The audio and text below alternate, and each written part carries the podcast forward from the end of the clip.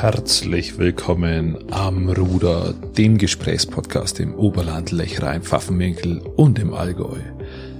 Mein Name ist Christian Lori und in dieser Episode unterhalte ich mich mit Rolf Kessler zum fünften von fünf Malen, also zum letzten Mal.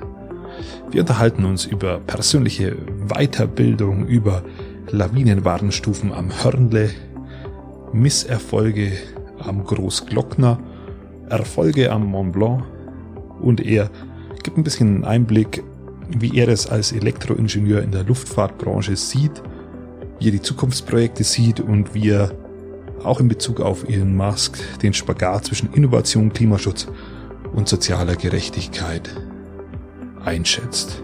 Ich wünsche euch mit dieser letzten Episode mit Rolf Kessler viel Spaß und ein paar inspirierende Minuten. Mhm. Ähm, wie bildest du dich fort im sportlichen, im beruflichen, im persönlichen, um, um up to date zu bleiben? Ähm, ja, beruflich ist relativ einfach. mein, mein Arbeitgeber gibt mir viele Möglichkeiten. du bist Richtung. Elektroingenieur, das sind, ähm, ist das so richtig? Ja, ja, genau. Also ich habe Elektrotechnik studiert, arbeite eben auch in dem Bereich, in einer Luftfahrtfirma. Luftfahrt äh, ist viel von Innovation getrieben. Und von daher ist es natürlich wichtig, dass wir, dass, dass, dass da ein gewisses Budget zur Verfügung gestellt wird. Und da, da, da, da darf ich mich nicht beschweren. Habe ich dann nachher noch eine Spezialfrage für dich, die überhaupt nicht vorgedacht habe, aber die jetzt die kommen wird. Genau. Dann, also wenn du dann auch persönlich meinst, also ich, ich, ich darf das auch über, über meinen Arbeitgeber, ähm, Gestikulation, Gesprächsführung und so weiter, ähm, ist bei uns auch ein großes Thema. Also weil ich auch Teams leite oder mhm. Verantwortung habe dafür, so dass da geht viel ja, beruflicher in den privaten Bereich auch raus. Ähm, das, was meine Hobbys angeht, auch ich bin ja eben, wie gesagt, beim Deutschen Alpenverein Fachübungsleiter für Skibergsteigen und wir haben eine zwei- bis dreijährige Fortbildungspflicht und äh, da halte ich eben auch Vorträge auf der einen Seite, also mache Schulungen, Lawinen, verschütteten Suche, okay. diese ganzen Themen und werde bild mich da oder lass mich dann auch alle zwei, drei Jahre in die Richtung ausbilden. Klasse.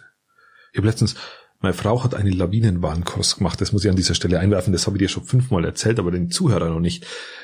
Und dann waren wir mit einem äh, Mitschüler von diesem Lawinenwarnkurs am Hörnle, mhm. beim grünen Hang, Steine, bissle aber an sich grün. Und dann hat er sein Lawinengerät auspackt, sein Lawinenwarnstufengerät und, und hat es also hingehabt an diesen Grashang. Und dann hat er gesagt, aufgrund der Wettervorhersage und aufgrund dieser Neigung haben wir Lawinenwarnstufe 1. Am grünen Hang. Ja, es ist die niedrigste. Niedriger geht's nicht. Also auch ein grüner Hang. Ja, na, klar. Das hat mich tief beeindruckt. Ja, also wir versuchen dann schon solche Aktionen auch immer im Schnee zu machen. Hab ich, das hab Ganze, sowas von beeindruckt. Und das Ganze ein bisschen realistischer zu gestalten und dann solche Aussagen nicht machen zu müssen. Das war, das war sehr Okay, okay, Entschuldigung, das wollte ich nur einwerfen, weil dir das, äh, ich muss immer wieder dran, ich muss immer wieder lachen, wenn du was dran denkst. ja, ja, das, klar, aber ähm, aus Verzweiflung macht man sowas dann, dass man LVS-Geräte unter Laubhäufen versteckt. Okay. Wir haben im Sommer bei der 150-Jahr-Feier haben wir im Sandkasten äh, von, der, von der Schule bei uns in Landsberg LVS-Suche gemacht bei über 30 Grad. Letztes Jahr im Sommer war es ja relativ heiß. Und äh, ist aber auch gut angekommen. Wobei ich das sogar verstehe, muss ich fairerweise sagen. Also mit der Lawinenwarnstufe habe ich mein Problem. Vor allem, weil es ja nicht der Kurs war, sondern es war ja einfach nur, er war einfach nur mit uns wandern mhm. und, und wollte uns jetzt das halt irgendwie demonstrieren. Aber bei, bei beim Kurs kann ich es verstehen und der Laubhäufen natürlich, klar. Du musst ja irgendwie mit, mit dem Gerät umgehen können. Ne? Genau. Viele wissen gar nicht, wie es das einschalten muss oder dass es zwei Betriebsmodi hat, eben suchen und senden. Da ist es schon mal ganz gut. Da, da, da reicht es auch schon mal, wenn du das irgendwo im Grünen machst. Okay, verständlich. Jetzt äh, immer so eine heikle Frage. Was war denn dein größter Misserfolg bisher? Oder hattest du Misserfolge? Oder, hatte, oder soll man anders anfangen? Wie definierst du Misserfolge? Ja, das ist, das ist, genau, das ist die Frage, wie man Misserfolg definiert. Ist es, ist es ähm, ein Erfolg, der dir von jemandem genommen wird, weil, weil es vielleicht irgendwo nicht reinpasst in, in, in Geschäftsmodell oder wie auch immer. Also es ist ein berufliches Thema dann in dem Fall. Hatte ich mal. Ähm, hat mich lang beschäftigt, also auf der beruflichen Seite. Das ist für mich schon ein Misserfolg gewesen. Es war ein, ein Luftfahrtprojekt, es war die A380 damals. Heute wird sie eh mehr gebaut, von daher verkraftbar. Aber äh, da habe ich viel Zeit und viel Engagement investiert in, in die Spezifikation von einem System mit Airbus zusammen. Am Schluss hat meine Chefin entschieden, wir machen es nicht, weil wir diesen Preisdruck nicht standhaben wollen, standhalten wollen. Ja. Da ist eine amerikanische Firma gekommen mit Go and Get It. Also holst dir, egal was es kostet. Da konnten wir als mittelständischer Betrieb nicht mithalten. Das Boeing. war, das war für mich. Boeing, oder? Ne, es war ein Airbus mit äh, Airbus Projekt, also die A380. Ach so, okay. Allerdings war unser Mitbewerber ist in den Staaten. Ach okay, also nicht nicht übergeordnet, sondern innerhalb dieses A380. Genau, genau. Und der der wurde uns weggeschnappt dieses dieses Projekt und da habe ich viel Herzblut reingesteckt, muss ich wirklich sagen. Und war auch einer, der das sehr vorangetrieben hat mit Airbus zusammen. Im Nachhinein war es aber okay, weil ich jetzt immer noch viel mit die, diesen Leuten von Airbus zusammenarbeite und von daher haben vergessen die sowas natürlich auch nicht. Also da baut sich dann doch eine gewisse Beziehung auf. Aber ähm, ja, was ist, was ist die Definition davon? Was mich, was für oder, mich ein bisschen. Oder, oder was ist Erfolg bis zu dem Anfang? Was für mich schade war, kann man als Misserfolg interpretieren. Ich habe ich hab Hochtirol die Skidurchquerung gemacht, kennt vielleicht der eine oder andere. Also man geht in Südtirol weg, kommt dann Großglockner raus. Das ist eine Fünf-Tage-Tour über bewirtschaftete Hütten in dem Fall. Das Ende wäre der Großglockner. Das ist übrigens mein Favorit bei den Hütten. ja, ist auch okay. Ist auch okay. Kann man gelten lassen. nee, aber ähm, wir waren dann ja 300 Meter unterm Gipfel vom Großglockner und dann hat es brutal das Wetter umgeschlagen. Es ist auf einmal total eisig geworden. Temperatursturz bestimmt von, von deutlich über 10 Grad. Es war alles wirklich, man konnte sich kaum mehr bewegen. Man hat nichts mehr gesehen, ähm, weil es so brutal neblig geworden ist. Und wir haben dann umgedreht, sind auf die Stüdelhütte runtergefahren wieder. Und wenn du fünf Tage unterwegs bist mit dem Ziel, am Schluss stehe ich auf dem, am Gipfelkreuz und Glockner und wir hatten vier Tage gutes Wetter und genau am, am fünften hat es dann eine Stunde, bevor du oben bist, hat es dann verhagelt praktisch. Das war ah, ja schon auch hart. Das waren so die, die beiden Erlebnisse, die mir jetzt spontan so einfallen. Kon kannst du das, kannst du die, die Emotionen beschreiben, wenn du so einen Gipfel hast, den wo du unbedingt erklimmen willst und das klappt dann und du stehst da oben? Naja, wenn es klappt, so wie jetzt am Blanc zum Beispiel, wo wir wirklich super schön, super gute Verhältnisse hatten, äh, und du, du bist dann auf dem höchsten Berg der Alpen, das ist schon, das übersteigt so das, was du dir, du hast geträumt davon und dann bist du da oben, das, das übersteigt so die Vorstellung, die du vorher gehabt hast. Einfach da, da oben runter zu schauen, auf den, auf den Rest irgendwie, das ist schon, das ist schon faszinierend, das ist eine faszinierende Welt, einfach, die man da sieht. Das ist schon toll. Ah, das ist schön. Und das war, das Schöne daran war, oder das Schönste daran war, muss ich wirklich sagen, dass mein ältester Bub dabei war, der auch mit Herzblut Skiberg steigt, viel jetzt auch unterwegs ist.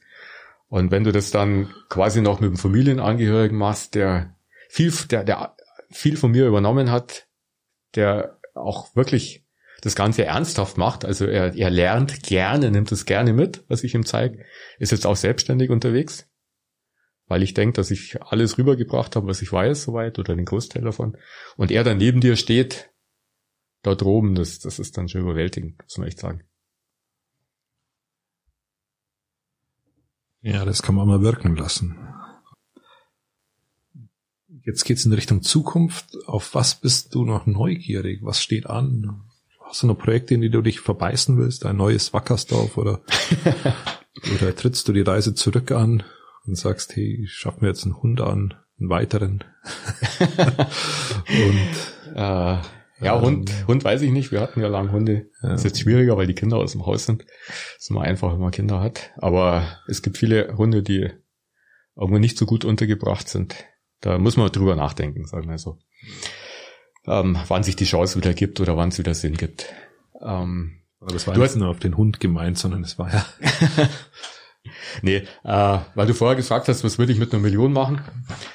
Passt vielleicht auch mit, mit grundsätzlich in dieses Thema. Also versuch auch meinen, meinen, meinen grünen Abdruck möglichst klein, also den grünen Abdruck groß zu halten, aber den CO2-Abdruck möglichst gering. Deswegen fahre ich auch möglichst viel Fahrrad, eben auch in die Arbeit, soweit es geht mit dem Fahrrad. Und versuche wirklich Autofahren zu vermeiden. Schade, dass es jetzt im Moment eben nicht geht, weil keine Fahrgemeinschaften gebildet werden dürfen und so weiter. Aber das ist, das ist ein Thema, das mir ziemlich am Herzen liegt. Und das wäre eben auch ein Thema, wo ich jetzt mit einer Million einsteigen würde, wo ich definitiv versuchen würde, jetzt äh, einfach ein, vielleicht ein Windrad zu bauen. Und es geht zwar mit einer Million wahrscheinlich nicht, aber wenn sich andere beteiligen dran, dann lässt sich da vielleicht was machen. Einfach nochmal ein Stück weiter regenerative Energien. Ähm, da was zu tun. Und interessanterweise gibt's ja da jetzt eben in meinem Job auch die Möglichkeit, und das sehe ich schon noch als Herausforderung jetzt in meinen vielleicht letzten fünf, sechs, sieben Berufsjahren, auf die Wasserstoff, äh, Wasserstofftechnik einzusteigen. Da wird im Moment viel in die Richtung investiert und geforscht, weil jeder weiß, es geht der Luftfahrt nicht wirklich gut. Man möchte die, die Entwicklung trotzdem aufrechterhalten, weil die Leute, die, die man da jetzt vielleicht verliert, die wird man dann in der Qualität nicht wieder kriegen. Und deswegen äh, gibt es da jetzt viele neue Projekte äh, Richtung Brennstoffzelle, Wasserstoffantrieb. Und das sehe ich für mich jetzt schon noch als Herausforderung, in der Richtung nochmal was Neues zu machen im Luftfahrtbereich. Und ja, Gewinn der Pandemie, die wir jetzt haben, in der Richtung vielleicht auch was Positives ab, weil es uns da, glaube ich, schon in vielen Wirtschaftsbereichen ein Stück nach vorne bringt. Also was Forschung und Entwicklung angeht. Ich habe da übrigens einen Meterstab da drin und habe das vorher mal ausgemessen. Wir sitzen nahezu genau 1,50 auseinander. Also das ist gar nicht ganz schlecht. Herzlichsten Dank. Jetzt kommt mein Zusatz. Oh, okay. Den ich überhaupt nicht eingeplant habe, aber das ist immer das Schöne, wenn du äh, es gibt so Themen oder es gibt so Dinge, die wir die von dir wissen und den Rest, den machen wir ja relativ äh, spontan. Du wirst es ja jetzt auch bemerkt haben, das ist jetzt so ein bisschen nur nach dem Vorgespräch, aber an sich ist es relativ wild durcheinander.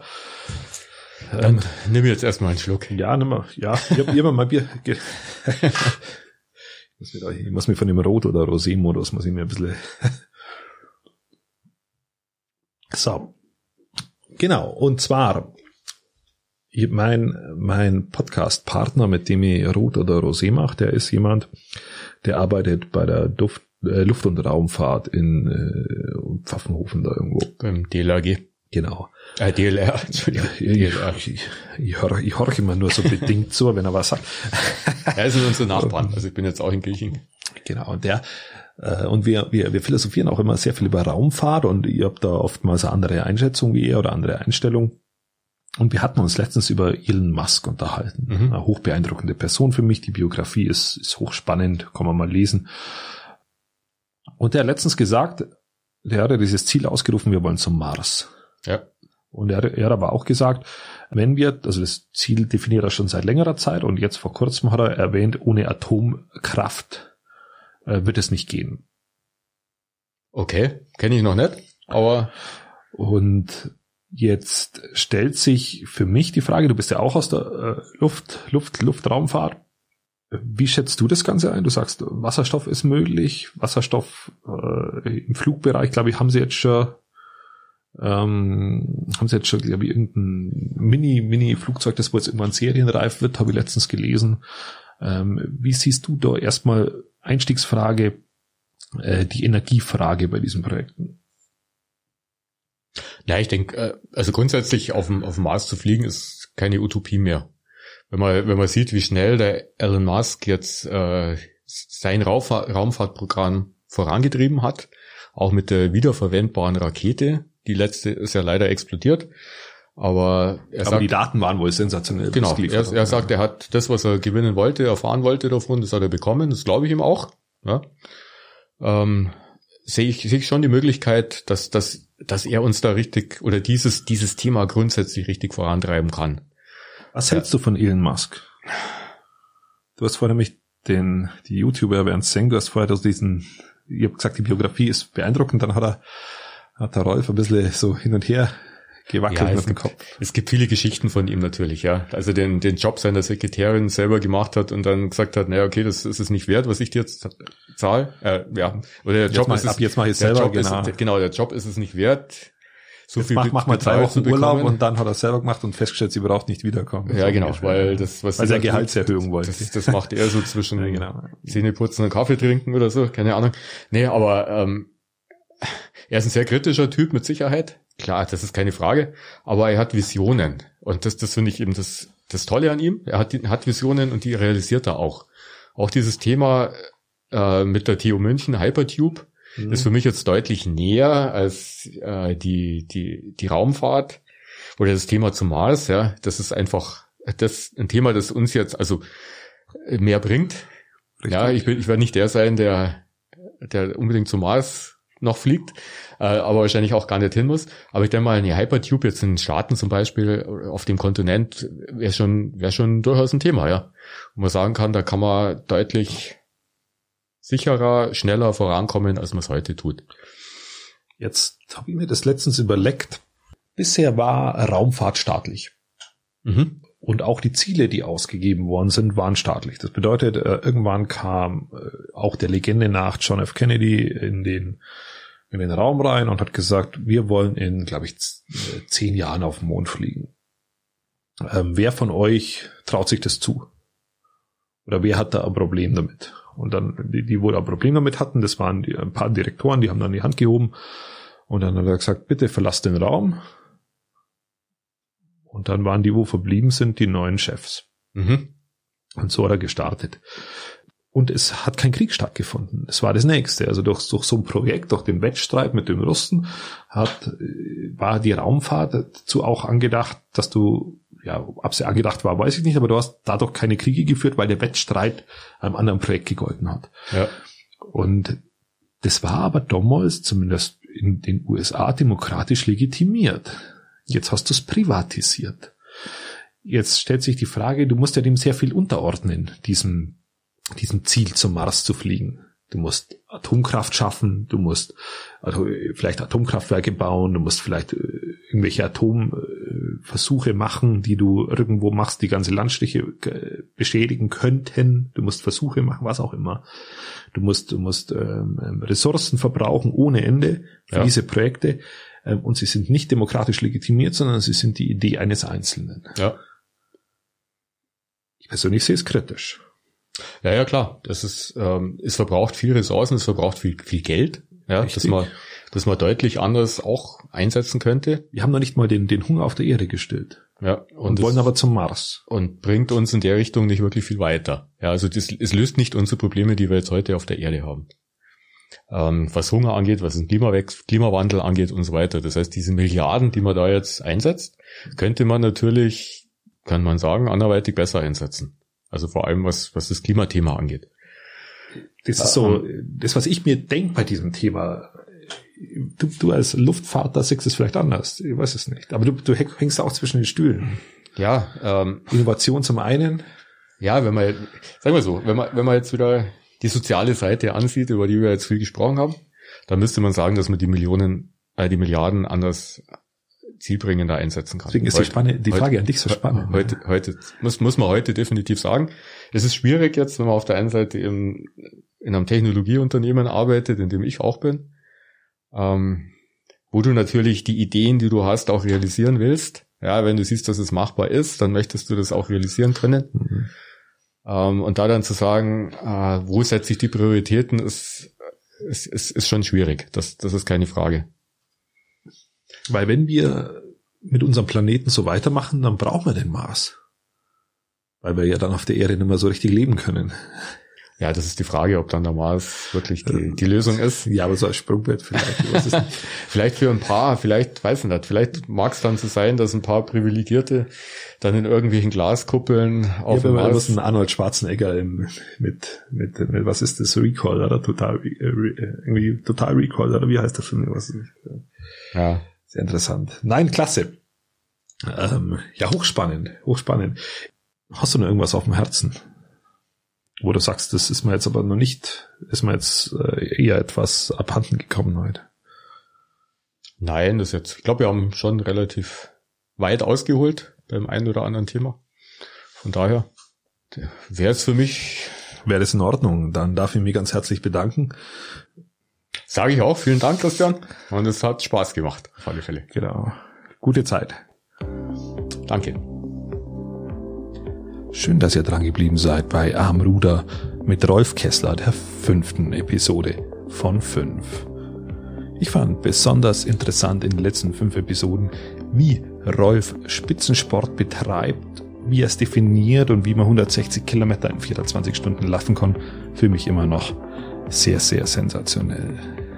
Besonders starke Momente empfand ich, wo wir über das Thema Down-Syndrom gesprochen haben, über das Thema Kinderkrebshilfe.